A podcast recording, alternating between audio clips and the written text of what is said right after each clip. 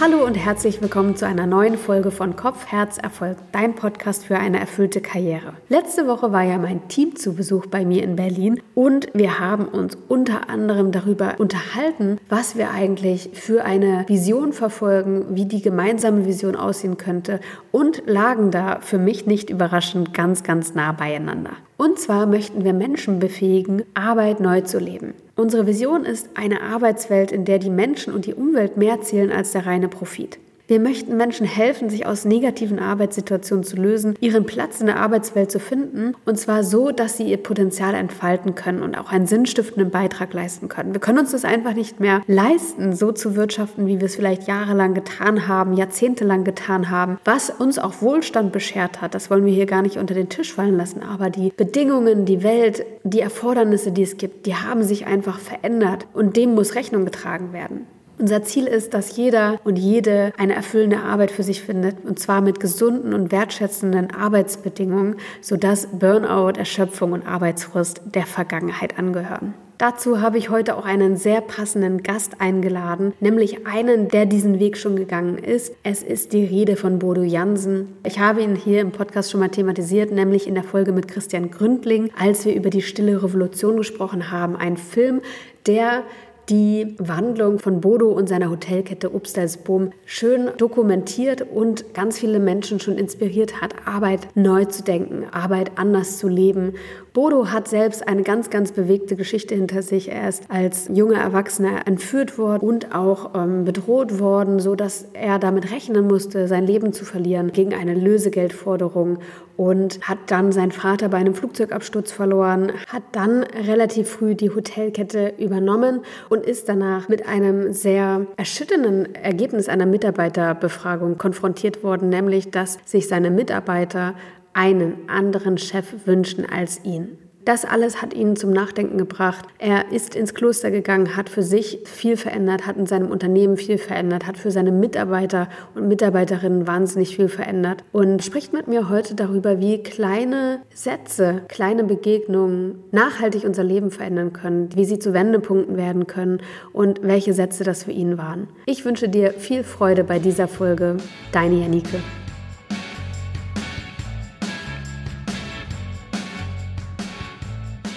Bodo, ich freue mich total, dich wiederzusehen. Wirklich schön, dass du hier bist. Und das letzte Mal, dass wir uns gesehen haben, ist ja schon ein paar Tage her. Jahre kann man eigentlich sagen. Und so ein kleiner Funfact am Rande. Du bist ja oder du hast ja eine Hotelkette mit Sitz in Emden und dazu gehört auch ein Fitnessstudio. Und in diesem Fitnessstudio habe ich ja mal an der Theke gearbeitet und Eiweißshakes gemixt. Also ich erinnere mich immer wieder gern dran. Und ich erinnere mich auch an unsere erste Begegnung. Da kamst du nämlich mit deiner Frau ins Studio. Du warst nicht so oft da, wenn ich gearbeitet habe. Ähm, aber sie war gerade, ihr hatte gerade Nachwuchs im Anmarsch. Und ich erinnere mich sehr gut noch an diese erste Begegnung.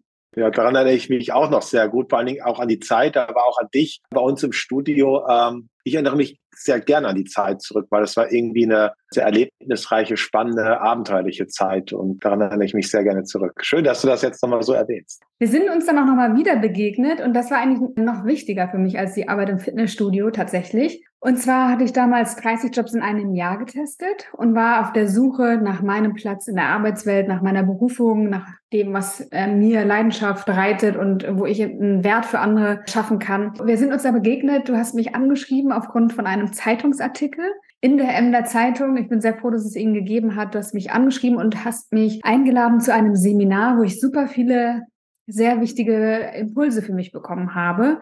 Ähm, und ich kann sagen, dass die Begegnung mit dir schon vieles für mich verändert hat. Und da möchte ich an dieser Stelle einfach auch nochmal Danke sagen. Ach, Dankeschön. Das äh, berührt mich, dass, dass du das letzte Mal so widerspiegelst. Das hatte ich tatsächlich jetzt gar nicht mehr so in Erinnerung. Aber auch das hast du jetzt wieder hervorgerufen. Und woran ich mich erinnere und was, was ich sehr gut fand, war deine Offenheit in dem Gespräch, äh, deine Bereitschaft in dem Gespräch, einfach hinzuhören. Und ich hatte das Gefühl, auch in dich hineinzuspüren und einfach die Fähigkeit auch in dir zu erkennen, was es jetzt braucht von dem, worauf es jetzt ankommt. Also das hatte ich bei dir so ganz klar irgendwie das Gefühl, das war total schön zu erleben. Es gibt ja Menschen, die kommen und wollen einfach was hören und dann sprechen und dann, dann hört man nie wieder etwas davon.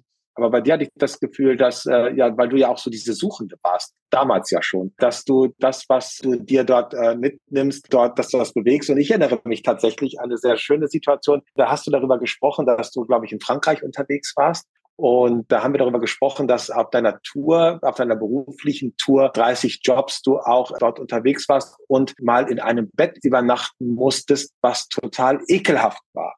Und da haben wir uns darüber ausgetauscht, wie ich denn jetzt den Situationen im Leben begegnen kann, wo ich innerliche Widerstände auch empfinde. Und darüber, daran erinnere ich mich auch noch, dass wir uns darüber ausgetauscht haben. Und da ging es dann letztendlich um das Thema, okay, wie kann ich diesen Widerständen begegnen? Und dann wird es plötzlich ganz einfach, sich auch in ein schmuddeliges Bett zu legen. Ja, das ist witzig, dass du das sagst. Es war tatsächlich eine Herberge, die ich hatte während meines Projekts in dieser 30 Jobs in einem Jahr. Äh, ich werde jetzt nicht erwähnen, wo das war, aber es war wirklich sehr, sehr unangenehm. Also diese Bettwäsche und dieses Bett waren einfach so dermaßen schmutzig. Ich habe mich so geekelt, dass ich die ganze Nacht nicht schlafen konnte. Ähm, und ich habe mich dann am nächsten Tag gefragt, so, okay, ich habe entschieden, ich möchte hier sein. Ich habe entschieden, ich möchte hier übernachten. Ich habe das alles entschieden und entweder entscheide ich mich jetzt um und verändere was oder ich sage einfach, egal, zieh mir irgendwie was Langes über und denk einfach nicht weiter drüber nach und es ist jetzt einfach so, wie es ist. Und die zweite Nacht und die Nächte danach, ja, ich habe geschlafen wie ein Stein. Also war einfach erledigt das Thema. Und das war für mich eine gute Erkenntnis, wie man mit Dingen umgehen kann und, und wie viel wir eigentlich doch in der Hand haben. Ne? Also und wie viel einfach so innerliche Einstellungssache ist. Wie, wie gehe ich mit den Themen um? die mir begegnen. Das war jetzt ja wirklich nichts nicht Schlimmes. Es war an sich sehr unangenehm, aber an sich ist es ja kein schlimmes Thema gewesen. Hat mich aber wirklich viel, viel gelehrt. Ja, und das, das finde ich so spannend. Und das ist, glaube ich, auch etwas, wenn, wenn wir so mit dem zu tun haben, über das wir teilweise nicht verfügen können. Klar, du hast dich entschieden, dorthin zu gehen, du hast dich entschieden, dort zu nächtigen, aber letztendlich, was dich dort erwartet, das wusstest du auch nicht. Das ist das Unverfügbare. Das Unverfügbare einfach bedingungslos dafür zu nutzen, um als Mensch zu wachsen. Das ist manchmal unbequem, das ist manchmal unangenehm, um dann aber für dich oder für sich die Erfahrung zu machen, okay, das, was das Leben mir beschert, wird mir in jedem Fall dabei helfen, mich als Mensch zu entwickeln. Und das höre ich so ein bisschen daraus. Ja, das war unangenehm, das war unbequem, das äh, kostete Überwindung. Aber im Nachhinein hatte das doch wieder einen Sinn, nämlich den Sinn, für sich etwas zu erkennen und als Mensch zu wachsen, als Mensch zu reifen. Und das ist eigentlich ein schönes Bild. Es gibt ja Momente, Begegnungen und Ereignisse, die unser Leben, die so einen Einfluss auf unser Leben haben. Ne? Das, wir haben jetzt eine ganz kleine Situation mal rausgegriffen, aber es gibt auch Dinge, die noch einschneidender sind. Ich würde sagen, der, der Tod meines Vaters gehörte definitiv dazu. Ähm, und auch bei dir gab es ja im Leben viele Wendepunkte. Es war ja ein sehr be bewegtes Leben. Ist es vielleicht noch auf andere Art und Weise mit Sicherheit? Was hat dich so besonders geprägt auf deinem Lebensweg? Ich glaube, dass das natürlich die, die größeren und vielleicht auch manchen bekannten Ereignisse waren, wie die Insolvenz des elterlichen Unternehmens, wie äh, der Tod meines Vaters, als er mit dem Flugzeug abgestürzt ist, wie die Mitarbeiterbefragung, die mir gesagt haben, wir brauchen einen anderen Mensch als Bodo Jansen, eine andere Führungskraft als Bodo Jansen oder auch meine Entführung. Ich glaube aber, dass es ganz besonders die eher unscheinbaren Erlebnisse und Begegnungen im Leben sind, die noch viel stärkere Spuren auch hinterlassen haben. Ich denke da an die Begegnung mit einem kleinen Mädchen in Ruanda. Wir fahren ja jedes Jahr mit Mitarbeitern nach Ruanda und sind da im Schulbau beteiligt. Und dieses junge Mädchen da stand vor mir zehn, elf Jahre alt. Sie hatte kahlgeschorenen Kopf aus hygienischen Gründen, eine zerfetzte Schuluniform an. Also sie hatte nichts, nicht was wir uns so vorstellen können. Und ich fragte sie dann, ja, was, was willst du werden, wenn du groß bist? Und sie antwortete mir, ja, ich will Ärztin werden. Und ich fragte sie, wieso willst du Ärztin werden? Sie sagte, weil meine Mutter zu Hause ist und krank ist, dann kann ich ihr helfen. Und wenn dieses Mädchen wüsste, was sie diese Begegnung bei mir für Spuren hinterlassen hat, nicht nur bei mir, sondern im gesamten Unternehmen, weil auch Mitarbeiter dieses Gespräch mitbekommen haben und sie so berührt waren von diesem Gemeinschaftsgefühl, ich bin, weil du bist, äh, hat dieses Mädchen letztendlich einen erheblichen Beitrag dafür geleistet, dass sich dieses Gemeinschaftsgefühl, diese Kultur bei uns im Unternehmen entwickeln kann. Und da komme ich gleich zum nächsten. Wieso sind wir überhaupt nach Afrika gefahren? Der Versicherungsvertreter, den ich im Jahr 2009 begegnet bin, beim Mittagessen und der ganz nebenbei erwähnte, dass er Schulen mal bei einem Schulbau in Afrika dabei war, als ich ihm viele Jahre später erzählte, dass er der Grund dafür war, dass ich mich damit befasst habe und wir überhaupt diese Sehnsucht entwickelt haben, nach Ruanda zu fahren. Da fiel er, fiel er wie, wie aus den Wolken, sagte, was ich? Ja, ohne ihn wären wir nie nach Afrika gekommen. Ohne eine Redakteurin wäre ich nie ins Kloster gegangen. Ohne dieses kleine Mädchen wäre äh, nie die Entwicklung bei uns im Unternehmen so sich vollzogen. Und ich glaube, das ist etwas, was mir sehr wichtig ist, dass die Hoffnung in jedem Moment liegt, in jeder Begegnung, in jedem Satz, äh, in jedem Text, dass, dass wer kann mir denn sagen, dass selbst Menschen, die die Hoffnung verloren haben, nicht morgen einem anderen Menschen begegnen, ihm vielleicht sogar helfen oder vielleicht sogar retten, der später etwas ganz Bedeutsames entwickelt. Und das finde ich so, das sind gar nicht so die Großen. Darauf stützen wir uns ja so. Ich glaube, dass einfach die Hoffnung für Entwicklung und Reifung in jedem Moment liegt, in jeder Begegnung. Und die Frage, die ich mir häufig stelle, ist, was können die, die, die Reichen von den Armen, die Erwachsenen von den Kindern, die Weisen von den Wissenden lernen? Wir sind eigentlich schon super schön im Thema und trotzdem würde ich gerne noch einen Schritt zurückgehen, weil ich die Entwicklung in eurem Unternehmen so sehr spannend und sehr inspirierend finde. Und ich würde gerne, dass noch mehr Menschen davon erfahren und dass sie auch sehen, es ist möglich, es ist möglich, dass sich Dinge verändern zum Positiven. Es ist möglich, dass wir eine andere Arbeitswelt haben, dass wir anders arbeiten. Es ist möglich, wonach sie sich sehen, das Realität wird oder dass sie das finden. Und deswegen fände ich das schön, wenn du noch mal erzählen könntest, was bei euch bei Obstalsboom passiert ist, was sich verändert hat, wie ihr heute arbeitet und miteinander umgeht auch. Also es ist tatsächlich so, dass dieses Wie ist das eine, das Was ist das andere, das Wofür ist, glaube ich, das Entscheidende. Bis vor zwölf Jahren habe ich das Unternehmen als Mittel zum Zweck dafür betrachtet oder die Menschen im Unternehmen als Mittel zum Zweck dafür betrachtet, Erfolge zu feiern. Führungserfolg bedeutete für mich, große Ergebnisse zu erzielen, Marktanteile zu gewinnen, Prozesse zu optimieren, einfach Planungen zu realisieren wenig Soll-Ist-Abweichungen zu haben. Das bedeutete für mich Führungserfolg. Und um diesen Erfolg zu feiern, habe ich Menschen instrumentalisiert, habe sie als Mittel zum Zweck dafür betrachtet, dass ich das feiern kann, was für mich Erfolg bedeutet. So, das haben die Menschen im Unternehmen dann sehr stark quittiert, nämlich mit der Aussage, alles, was wir brauchen, um gut arbeiten zu können, ist ein anderer Chef als Bodo Jansen. Das war im Jahr 2010. Und daraufhin äh, bin ich dann ins Kloster gegangen in die Stille gegangen und habe für mich an dieser Absicht gearbeitet. Also mit welcher Absicht gehe ich denn durchs Leben? Was ist denn mein Why? Was ist denn mein Wofür? Was bedeutet denn Führungserfolg für mich? Und bin dann über einen längeren Prozess, in, in dem ich meine Krisen betrachtet habe, in dem ich meine Kindheit betrachtet habe, dann zu der Erkenntnis gekommen, dass Führungserfolg für mich eben nicht mehr Zahlen, Daten, Fakten bedeuten, die bestenfalls nach oben steigen, sondern Führungserfolg bedeutet für mich, dass Menschen abends aufrechter nach Hause gehen, als sie morgens gekommen sind. Führungserfolg bedeutet für mich, dass Menschen sich den Herausforderungen stellen wollen, anstatt vor ihnen zu flüchten, dass sie eine innere Zufriedenheit entwickeln und bewahren, jenseits äußerer Faktoren. Das bedeutete für mich Führungserfolg. Und dann habe ich alles, was so im Kontext eines Unternehmens geschieht, genau darauf ausgerichtet. Also Menschen zu stärken war die Absicht. Und die Frage war ja, wie geht Führung die Menschen stärkt? Wie geht Kommunikation die Menschen stärkt? Wie geht Organisation die Menschen stärkt? Wie sehen Produkte aus, die Menschen stärken? Und das war im Jahr 2013. Und dann habe ich mich sehr kompromisslos diese Absicht ausgerichtet und versucht, das gesamte Unternehmen mit Hilfe der Menschen im Unternehmen in diese Richtung zu entwickeln. Und das, was daraus entstand, das hatte manchmal ganz wunderbare Züge, sind aber auch nicht mein Verdienst, sondern ist der Verdienst aller derjenigen, die sich auf diesen Weg eingelassen haben. Und ich erinnere mich an einige Beispiele, die ich besonders beeindruckend fand, äh, nämlich auch von Menschen, die sich umorientiert haben in eurem Unternehmen, wo auch plötzlich der Raum dafür da war. Ne? Du hast gesagt, es ging darum, Menschen aufrechter nach Hause gehen zu lassen. Es hast du nicht gesagt, aber ich, ich füge das mal hinzu, mehr in ihr Potenzial zu bringen. Ein, ein großer Leitsatz bei euch ist, dass der Anblick eines glücklichen Menschen für euch sehr, sehr wichtig ist. Und es gibt Menschen, die sich im Unternehmen nochmal ganz anders aufgestellt haben. Kannst du da die Beispiele nochmal erzählen?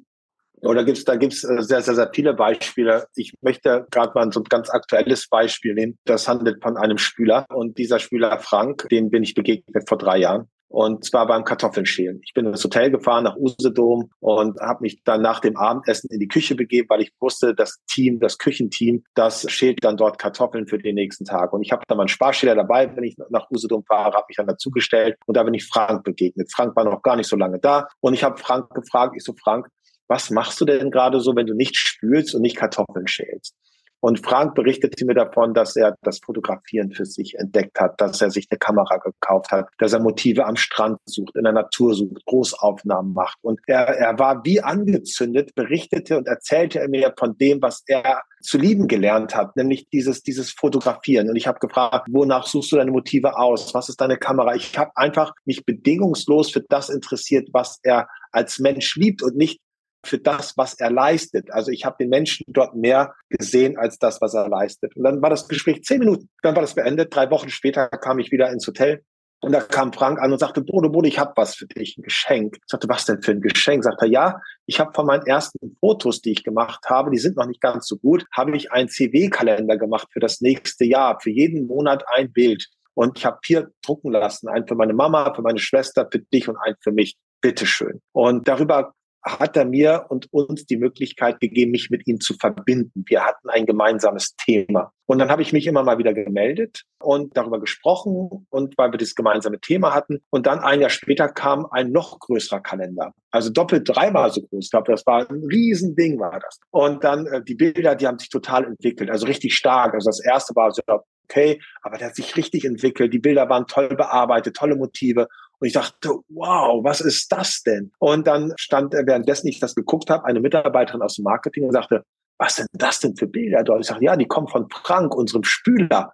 Dachte ich, das ist ja unfassbar. Wir brauchen noch Fotos, den rufe ich an. Und dann ist dann Kontakt entstanden und das, äh, das Ende vom Lied ist, dass Frank immer noch spült, nicht mehr so viel. Aber Frank eben in unsere Drucksachen die Fotos produziert und er eine eigene Fotoausstellung im Hotel hat mit Bildern, die an Gäste verkauft werden. Und das ist so dieses Beispiel dafür, wo es darum geht, wenn du dich für das interessierst, was der Mensch liebt und du schenkst ihm die Möglichkeit, das im Unternehmen zu leben, dann entsteht plötzlich eine ganz tiefe, große Verbundenheit und eine Zufriedenheit. Und ja, das ist so ein Beispiel. Oder der Koch, der bei uns zum Chefcontroller wurde, solange wir noch ein Controlling hatten, weil er einfach, der hatte gute Waren einsetzt, hat das super kalkuliert, aber aus einer Angst heraus, dass man ihm was anhaften könnte, dass er nicht gut ist. Und dann entsteht keine Kreativität. Wenn ständig der Sympathikus am Start ist, dann kann ich nicht kreativ sein. Das geht einfach nicht. Und dann festzustellen, der hat viel Angst, Kraft seiner Geschichte. Der Vater war Jurist, hat hohe Ansprüche. Der hat sogar rückwärts eingeparkt, um schnell wegzukommen. So viel Angst hatte der im Leben. Und dann nicht die Angst zu bekämpfen erstmal, sondern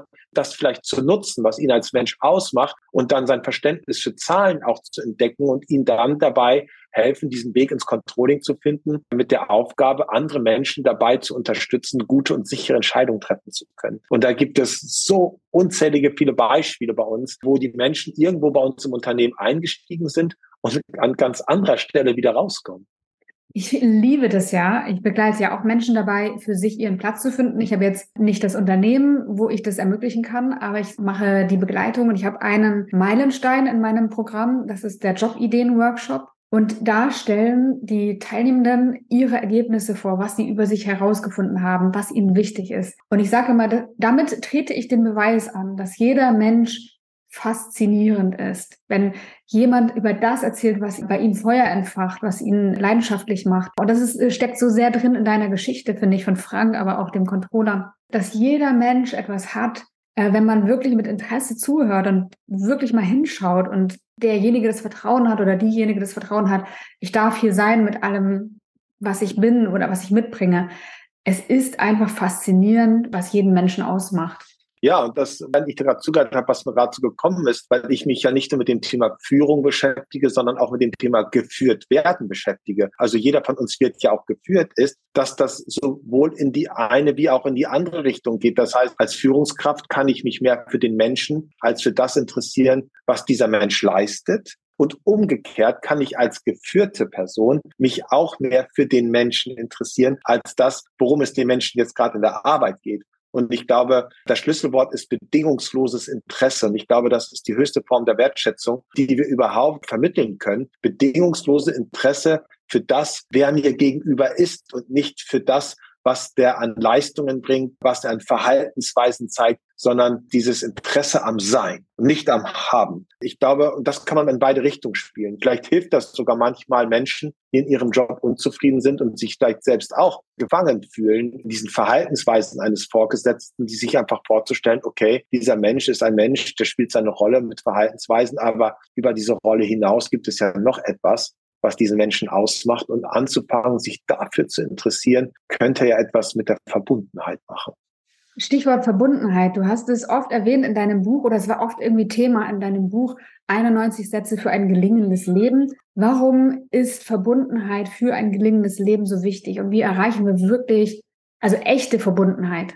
Echte Verbundenheit ist, glaube ich, wenn äh, ich mich durch dich erfahre. Also wenn ich mich durch die Begegnung mit dir als Mensch anfange zu begreifen, mich besser kennenzulernen. Also ich glaube, dass wir die Begegnung mit Menschen brauchen, um als Mensch zu wachsen. Und das entsteht natürlich, wenn dieses bedingungslose Interesse am Gegenüber besteht. Ich habe ein ehrliches Interesse daran, dass du als Mensch wächst. Und das führt dann zu Verbundenheit. Und ich glaube, dass es gibt ja auch, warum Selbstlosigkeit siegt. Ja, also dass das in dieses Gemeinschaft, in der Gemeinschaft können wir Dinge regeln. In der Gemeinschaft sind wir stark. Und ich habe das jetzt gerade wieder erlebt. Ich habe einen Hund ausgebildet und ohne das wirklich bedingungslose Dafürtun ganz vieler Beteiligter hätte ich diesen Hund so auf diese Art und Weise nicht entwickeln können. Das heißt also, wenn es um Entwicklung geht, dann brauchen wir Menschen um uns herum, die uns dabei helfen, bewusst oder unbewusst in diese Entwicklung zu gehen. Und Gemeinschaft schützt ja auch. Das wissen wir, wenn, wenn Menschen sich berühren, genauso wie wenn Tiere sich berühren, dass Oxytocin ausgeschüttet wird, dass also die Amygdala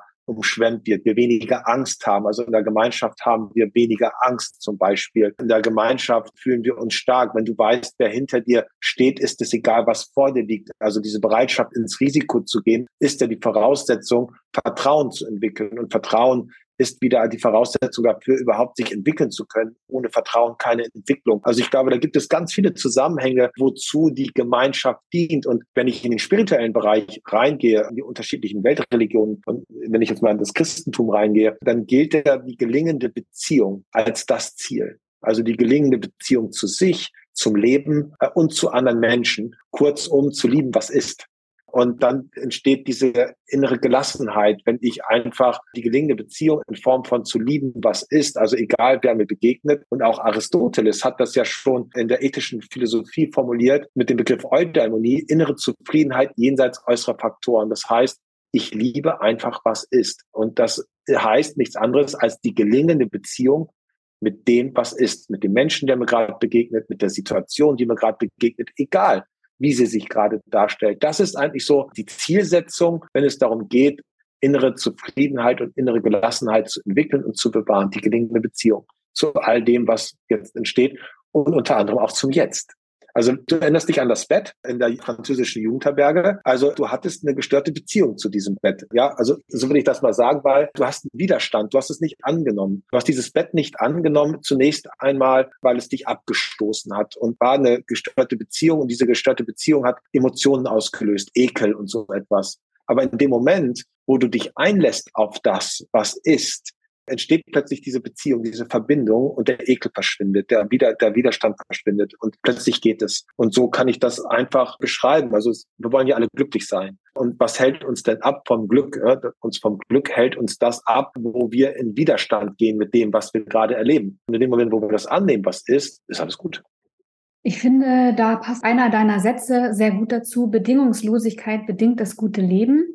Und der hat total mit mir resoniert, weil es auch etwas ist, was ich so ein bisschen als Wendepunkt in meinem Coaching-Programm bezeichne. Es ist nämlich der Moment, wo ich nicht mehr das Ziel vorwegnehmen möchte, beeinflussen möchte, wie das Ziel aussieht, sondern wo ich sage, okay, ich nehme jetzt das an, was kommt, ich nehme jetzt das, was passiert und gehe Schritt für Schritt und fühle und gucke und entwickle mich. Und dann passiert einfach so viel, dann, dann wird so viel möglich plötzlich. Und da steckt für mich auch ganz klar diese Bedingungslosigkeit drin. Wie würdest du diesen Satz nochmal für die Zuhörenden zusammenfassen? Vielleicht mit noch einem weiteren Satz, der nicht im Buch steht, aber der nachträglich entstanden ist. Kompromisslos in der Absicht, bedingungslos im Handeln. Also kompromisslos in der Absicht für mich ist es, Menschen zu stärken. Aber ich kann ja nicht darüber verfügen ob die Menschen auch tatsächlich gestärkt werden, ob sie dazu bereit sind oder Menschen zu vertrauen, ja. Und bedingungslos im Handeln heißt, ich mache meine Absicht nicht abhängig von dem Verhalten anderer Menschen. Also meine Absicht wird immer bestehen bleiben. Ich will Menschen stärken. Du hast auch deine Absicht. Das ist die Absicht. Aber bedingungslos im Handeln heißt, dass ich eben Menschen einladen kann, inspirieren kann, ermutigen kann. Das ist mir möglich. Aber was daraus entsteht, das kann ich nicht sagen. Oder beim Vertrauen zum Beispiel. Das war eine große Frage, die haben mir die Mönche gestellt. Wo du kannst du noch vertrauen, nachdem dein damals vermeintlich bester Freund dich entführt hat und dich umbringen wollte? Wieso kannst du Menschen noch vertrauen? Da habe ich gesagt, kompromisslos in der Absicht. Ich habe das Vertrauen in das Leben und das Verhalten eines anderen Menschen hält mich nicht davon ab. Also das ist bedingungslos, ganz einfach.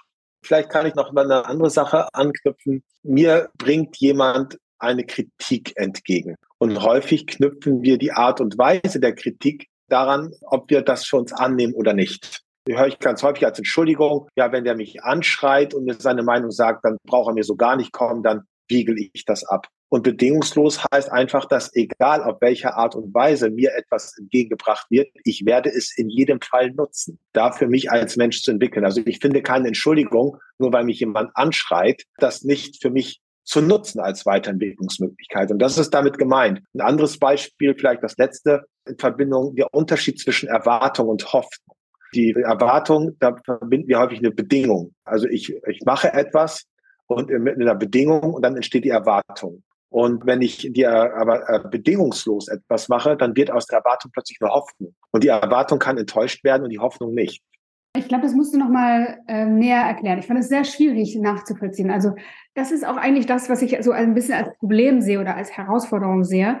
Wenn wir Erwartungen haben, und das haben meine Coaches in der Regel alle bis zu einem gewissen Punkt eine Erwartung, wie es, wie das Ergebnis zu sein hat. Ja, also es muss sicher sein. Es darf keine Selbstständigkeit sein. Da spielen einfach auch wahnsinnig viele Glaubenssätze rein. Was ändert sich, wenn ich diesen Erwartungsmodus verlasse und in den Hoffnungsmodus gehe? Die Erwartung wird enttäuscht, die Hoffnung nie. Also die Erwartung ist jetzt, ich erwarte etwas und steckt da schon im Verb, im Verb drin, äh, erwartet auf etwas, was vielleicht nie eintritt. Und äh, die Erwartung geht ja, richtet sich ja auch auf vieles aus, worüber wir nicht verfügen können. Also das Großteil äh, dessen, was uns im Leben widerfährt, darüber können wir nicht verfügen. Das habe ich in Verbindung mit der stoischen Philosophie für mich erfahren dürfen. Was ist denn das, worüber wir verfügen können? Das ist nicht das Verhalten anderer Menschen. Das ist nicht das, was um uns herum geschieht, die Pandemie oder, oder auch der Krieg. Darüber können wir nicht verfügen. Das Einzige, worüber wir verfügen können, ist, wie wir mit der Situation umgehen. Das ist die letzte Freiheit, die wir als Mensch haben. Das heißt, wenn ich meine Zufriedenheit abhängig mache von etwas, worüber ich nicht verfügen kann, dann habe ich schon verloren. Also wenn ich meine Zufriedenheit abhängig mache von einer Welt, wie ich sie mir wünsche, wenn ich mir meine Zufriedenheit abhängig mache von einem Job, wie ich ihn mir wünsche, dann habe ich eigentlich schon verloren, weil es wird dieses Ideal in der Regel nicht geben. Das heißt, es geht weniger darum, das Ideal zu erreichen, sondern es geht vielmehr darum, mit dem nicht idealen leben zu können. Das ist das, was dahinter steckt und das ohne die Absicht zu verlieren.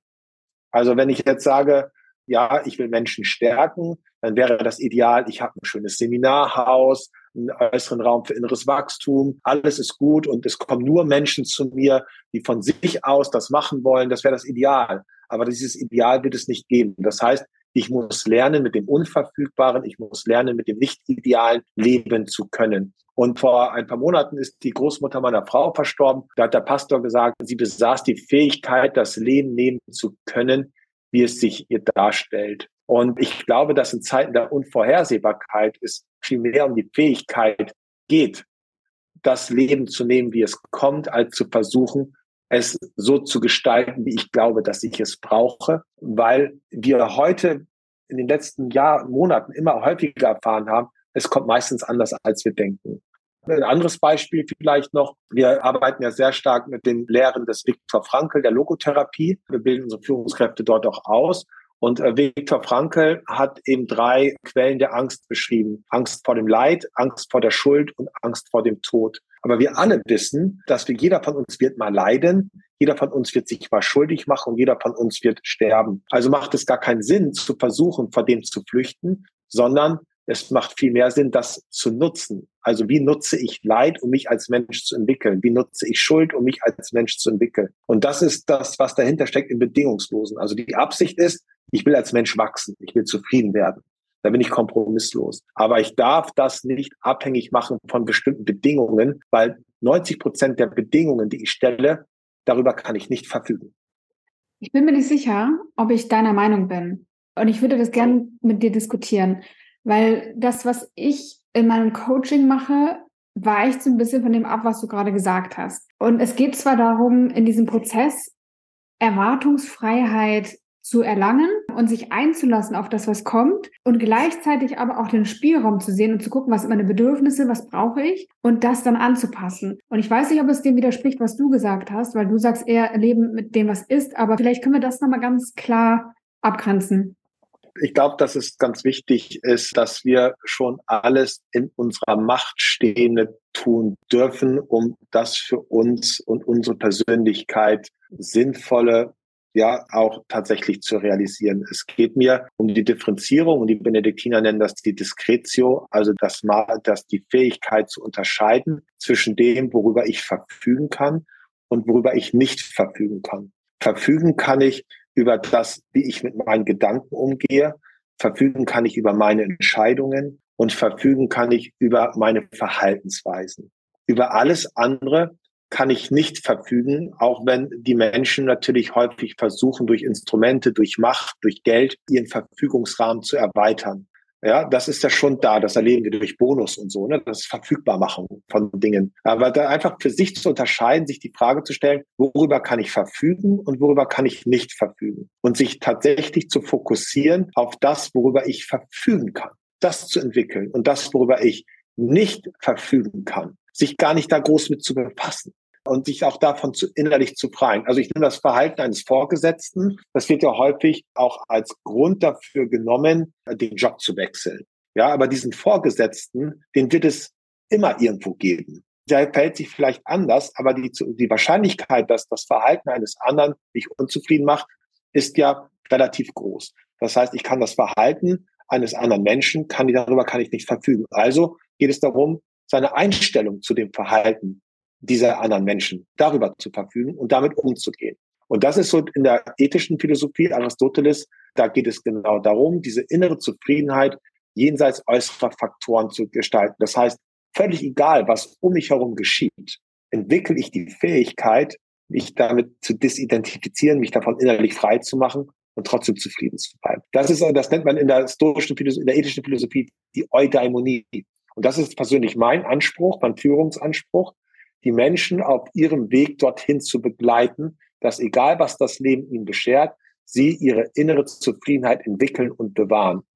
Und um das nochmal festzuhalten, was nicht bedeutet, dass wir unseren Verfügungsrahmen nicht ausnutzen, sondern wir nutzen ihn aus, aber alles andere voll, mit dem. Voll. Okay. Genau. Und ich glaube, das ist ganz entscheidend. Und ich glaube, das, was die Herausforderung ist, ist die Frage, wo endet mein Verfügungsrahmen? Weil das ist ja das Thema Macht.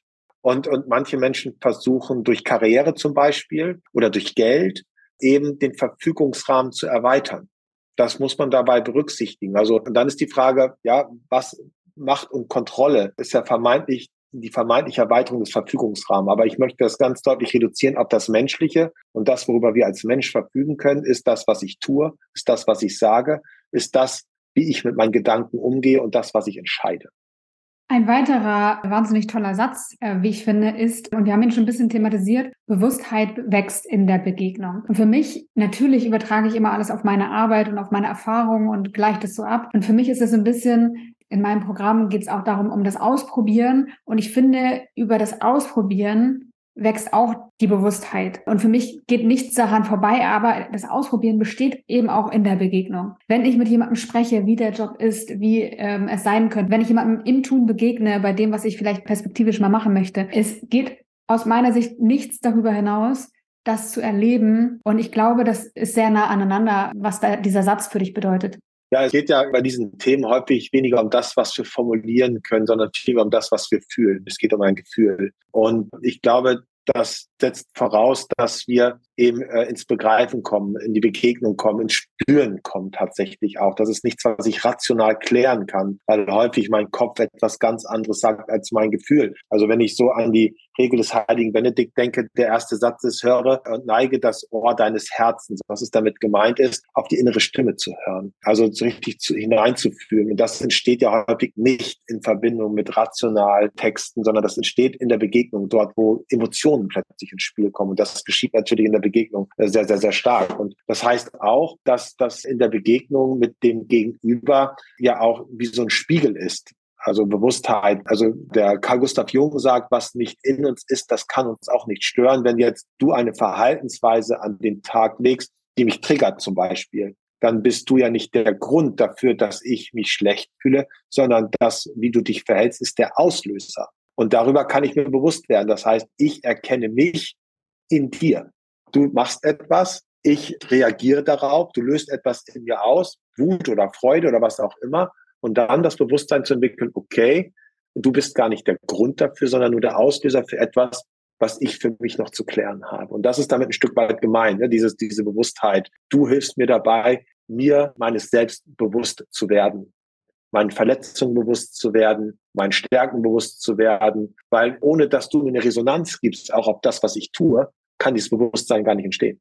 Wenn ich es dich nicht sehen würde und ich würde irgendwas tun, ich bekomme keine Reaktion, wie gerade den Dialog zum Beispiel zum Thema Verfügbarkeit und wir würden nicht ins Gespräch gehen, dann kann sich das Bewusstsein nicht weiterentwickeln über dieses Thema.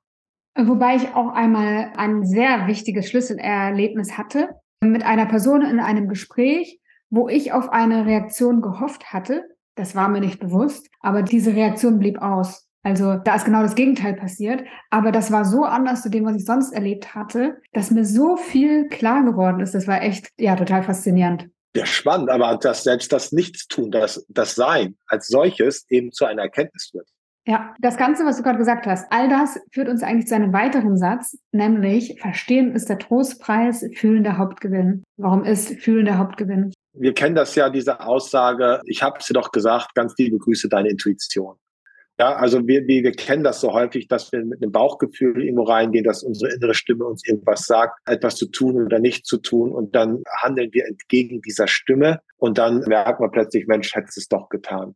Und äh, ich hatte das mal mit einer Mitarbeiterin. Das war sehr schön, weil wir haben uns ausgetauscht und haben genau dieses Thema entwickelt gehabt. Und wir haben uns dafür entschieden, mal eine Woche nur äh, unserem Bauchgefühl zu vertrauen. Und das hat zu einer schönen Entwicklung geführt, ganz einfach. Also wir denken ganz viel häufig kaputt. Und ich glaube, dass uns unser Verstand ja sehr reduziert in unseren Möglichkeiten, uns äh, sehr viel auch abspricht, nicht kann, auch gerade wenn das Ego zu Wort kommt, dann wird es schwierig, dann unterlassen wir sehr viel. Und wenn wir mehr auf das Selbst hören, auf diese innere Stimme hören, ich glaube, dann äh, kommen wir einfach eher in unsere Kraft. Und wir trauen uns das nicht, weil es so diffus ist, weil es so abstrakt ist, vielleicht dieses Gefühl. Wir können das nicht genau greifen und fassen und dann verlassen wir uns doch wieder auf unseren Verstand und ärgern uns vielleicht danach, dass wir unserer inneren Stimme nicht gefolgt sind. Wir haben ja schon gerade über viele Sätze gesprochen, äh, wo sehr viel Weisheit, sehr viel Tiefe drinsteckt. In deinem Buch gibt es noch viel, viel mehr, nämlich, wie viel haben wir besprochen? Drei, vier, fünf Sätze. Dann gibt es noch 86 Sätze mehr, wo ich mir gedacht habe, wie setzt man das um? Wie schaffe ich das? Das ist ja, das ist ja wahnsinnig komplex, das ist ja wahnsinnig umfangreich, was ich lernen darf, was mir hilft, ein gelingendes Leben zu führen. Wie, wie gelingt es dir, all das zu beherzigen, was, was du schreibst? Ich glaube, was, was für mich das Entscheidende ist, ist, mich mehr auf den Moment zu fokussieren, auf all das, was ich noch alles tun könnte. Also Gegenwärtigkeit spielt ein ganz großes Thema. Und so sind diese Texte ja auch entstanden. Ich gehe jeden Morgen in die Stille, Viertel nach vier, gehe ich erst ins Sitzen, dann sitze ich in der Stille und anschließend suche ich mir einen Text, meistens mystische Texte, alte Texte, äh, ja, von den Mystikern, von den Chassiden und lese diesen Text und gehe in die sogenannte Lektion. Das ist auch das, was ich in dem Buch so formuliere, die Lektion nicht mit dem Kopf zu lesen, sondern mit dem Herzen zu lesen. Das heißt, wie geht das? Ich lese einen Text, gehe in die Stille und schaue, was resoniert. Du hast vorhin gesagt, dieser Satz hat in mir etwas resoniert. Das hat etwas ausgelöst. Und so geht es mir auch dann mit alten Texten. Und dann verbinde ich das, was dort in mir resoniert, mit dem, was ich erlebt habe. Und dann steht so ein Text. Und das Buch ist ja aufgebaut, dass jeder Schlüsselsatz mit dem dazugehörigen Text viermal im Jahr gelesen werden kann. Das sind ja mit Datumsangaben richtig, wo ich dann sage, so ich lese jetzt am 1. Januar habe ich einen kurzen Text und ich lese diesen Satz, ich lese den Text, gehe in die Stille und dann schaue ich, was passiert und vielleicht hinterlässt dieser Text zeugt eine Resonanz oder hinterlässt eine Spur nur für diesen Tag. Und dann entsteht daraus etwas. Und dann kann ich das auch wieder beiseite schieben. Und am nächsten Tag vielleicht ein Text wieder. Und vielleicht sagt er mit Text was oder vielleicht sagt er mir nichts. Vielleicht hinterlässt er keine Spur. Nicht bei diesem Mal. aber vier Monate später kommt der gleiche Text wieder dran. Vielleicht bin ich dann in einer Verfassung, wo dieser Text eine Spur in mir hinterlässt oder etwas in mir resonieren lässt. Und das ist die Erfahrung, die ich gemacht habe, dass wir einen Text zehnmal lesen können und jedes Mal, je nach Verfassung, in der wir uns befinden, entsteht ein anderer Gedanke. Und das ist so ein bisschen die Idee. Diese Texte sollen eben nicht Antworten geben, sondern sollen einen Raum eröffnen, in den ich mich hineinbegeben kann, um Selbsterkenntnisse zu gewinnen. Das ist so der Gedanke.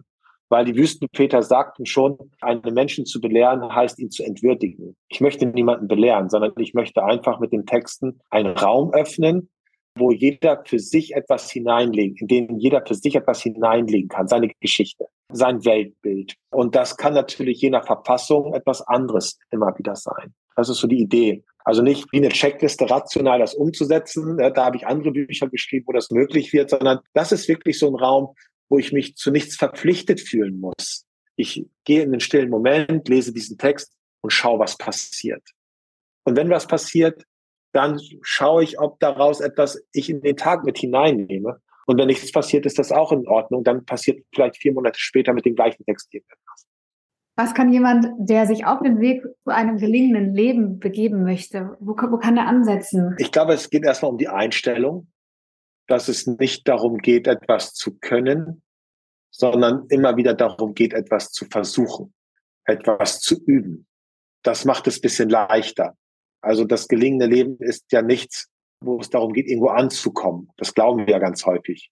Wenn ich das erst habe und wenn ich das erst habe, wenn ich das Bewusstsein habe, dann irgendwann muss ich doch ankommen.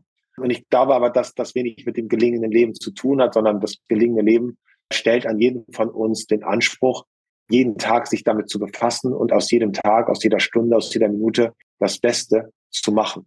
Und das kann ich immer nur üben. Was mir geholfen hat, ist einfach eine Entscheidung zu treffen. Äh, nämlich, dass egal, was mir das Leben beschert, ich alles dafür verwende, mich als Mensch weiterzuentwickeln.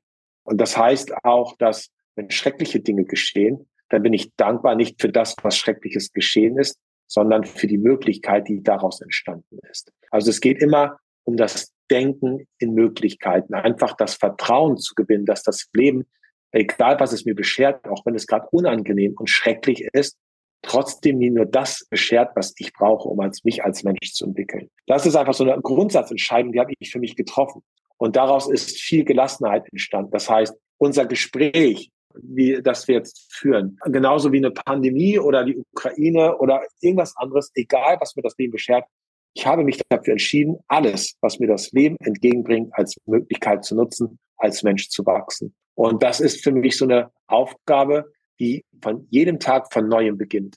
Ich finde, das ist eine sehr schöne Umschreibung dafür, was ich unter Angekommensein verstehe, nämlich einfach unsere Entscheidungsmöglichkeiten zu nutzen, das Leben zu gestalten, aber auch umgehen zu können mit dem, was wir eben nicht gestalten können, was uns gegeben wird. Und ich finde, wenn wir den Zustand erreichen, wo ich immer mal wieder bin und auch immer mal wieder nicht bin, ja, aber dann entsteht dieses Gefühl des Angekommenseins für mich.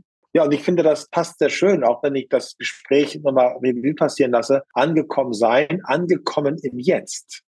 Und im Jetzt die Freiheit zu entdecken, sich so oder so zu entscheiden. Das ist so, äh, was ich dort sehr, sehr stark auch, auch wiedersehe, dieses Angekommensein im Jetzt. Und das ist auch die gelingende Beziehung zum Jetzt. Ich bin angekommen im Hier und im Jetzt, in der gelingenden Beziehung mit dem, was ist. Und egal was es ist, ich habe die Freiheit und die Fähigkeit, für mich zu entscheiden, was ich daraus mache. Und das trifft es mit dem Angekommensein. Das finde ich, das, das kann ich für mich auch total so mitnehmen. Udo, vielen Dank, dass du mein Gast warst. Es war sehr schön, mit dir zu sprechen. Danke fürs Teilen. Dein Buch verlinke ich in den Show Notes. Ich wünsche dir alles Gute und ich bin gespannt, in welcher Situation ähm, oder in welchen Umständen wir uns wieder begegnen. Janike, ganz, ganz lieben vielen Dank für die Zeit mit dir. Es war sehr schön, dich wiederzusehen. Und äh, ich wünsche dir alles erdenklich Gute und ich freue mich auch auf das nächste Wiedersehen, wann auch immer das sein wird. Aber eins bin ich mir sicher, so wie es in der Vergangenheit war, werden wir uns immer mal wieder begegnen und es wird dann auch wieder eine Freude. Alles, alles Gute. Danke dir. Schön, dass du heute wieder dabei warst. Ich hoffe, du konntest ein paar Impulse für dich mitnehmen. Ich freue mich über dein Feedback, über deine Fragen oder Anmerkungen und auch über deine Bewertung im iTunes Store. Wenn du noch auf der Suche nach einer erfüllenden Arbeit bist, dann möchte ich dir noch meinen E-Mail-Kurs empfehlen. Der ist kostenlos, dauert fünf Tage und widmet sich der Frage, wie du wirklich arbeiten willst. Und das kann schon einen großen Unterschied machen. Ich wünsche dir alles Liebe und sage bis zum nächsten Mal, deine Janike.